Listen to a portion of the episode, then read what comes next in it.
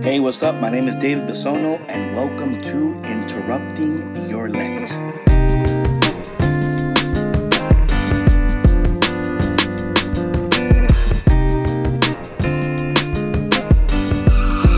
How often must I forgive? Hey, what's up, and welcome to Interrupting Your Lent. And let me tell you that today's podcast it's about forgiveness. The gift of forgiving. Isn't it interesting that the word forgive has two words there? For give. The idea that forgiveness is a gift that you give someone. Isn't it interesting that when Jesus was crucified, he said, Forgive them for they do not know what they do? There was nobody in the crowd expecting or asking for forgiveness. But Jesus wanted to give them the gift of forgiveness. Now, I know as I'm saying this right now, you're saying, David, I hear you. It sounds beautiful, but that's a gift I'm not ready to give yet. I get it. I get it. Sometimes you can feel like you're not ready to forgive. And you know what? That's okay. Because if there's one thing that we have to understand is that we cannot rush people to forgive. I know that we must, as you know, people that believe in God, be always ready to forgive, but we cannot rush anyone into forgiveness because forgiving or forgiveness is a process. And I want to go into this idea of what that process is. Because sometimes I feel that we talk about forgiveness and we're just saying, girl, you got to forgive and forget. Like, what? They're going to get amnesia now and forget everything that happened to them? That's impossible.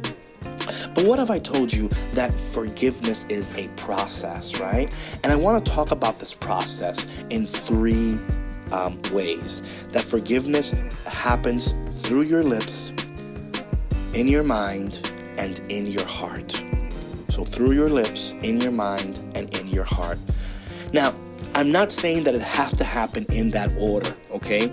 So I, I have to say this because some of you might be, you know, taking some notes right now and saying, number one, mouth. Number two, no, cut it out, okay? It can happen in any order. But here's what I want to say about speaking this out. So, whatever you don't say stays, okay? Whatever you don't say stays. So think about forgiveness as you have these this toxin, okay? Something inside you that's not good for you. As you begin to speak it out, you begin to release those things that are in your body that are actually no good for your body. And this is why as we as I'm talking about this process of speaking out forgiveness, I am going to say that this is why the sacrament of confession, of reconciliation, is extremely important in the forgiving process. And I don't know why we don't talk about this more. I don't know why we don't lead people to the sacrament of reconciliation, of confession. And let me tell you why. Because as you confess, these this unforgiveness or this that you cannot forgive and these things that are that you are harboring in your heart.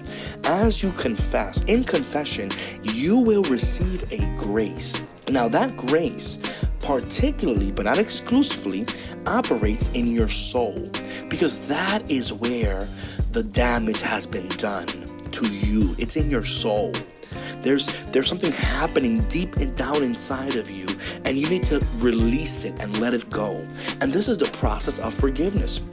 So if you're going through a time where you're having a hard time forgiving, please listen to this and take my advice because when I am leading someone pastorally or spiritually, this is what I tell them. They must go to confession because as they go to confession, they are receiving a grace that they need to help them in this process of forgiveness. Now, the other part is in your mind, right? Because sometimes you can say it with your lips, but in your mind, you're battling.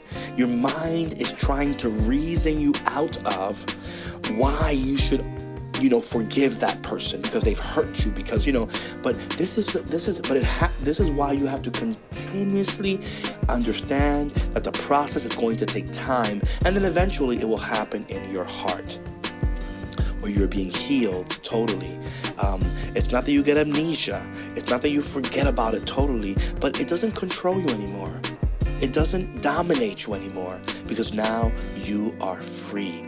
Because at the end of the day, what forgiveness does, it makes you free. Father, we thank you for your word, for your grace, for your forgiveness. Help us to give the gift of forgiveness to someone. Give us your grace, give us your mercy, but in the process, help us to stay in the process of forgiveness, even when in our minds we want to continuously go back to that memory, even when in our hearts there's this pain that we just don't want to feel anymore. Help us to continue in the process of forgiveness until we are free from all pain, all guilt, and all hurt.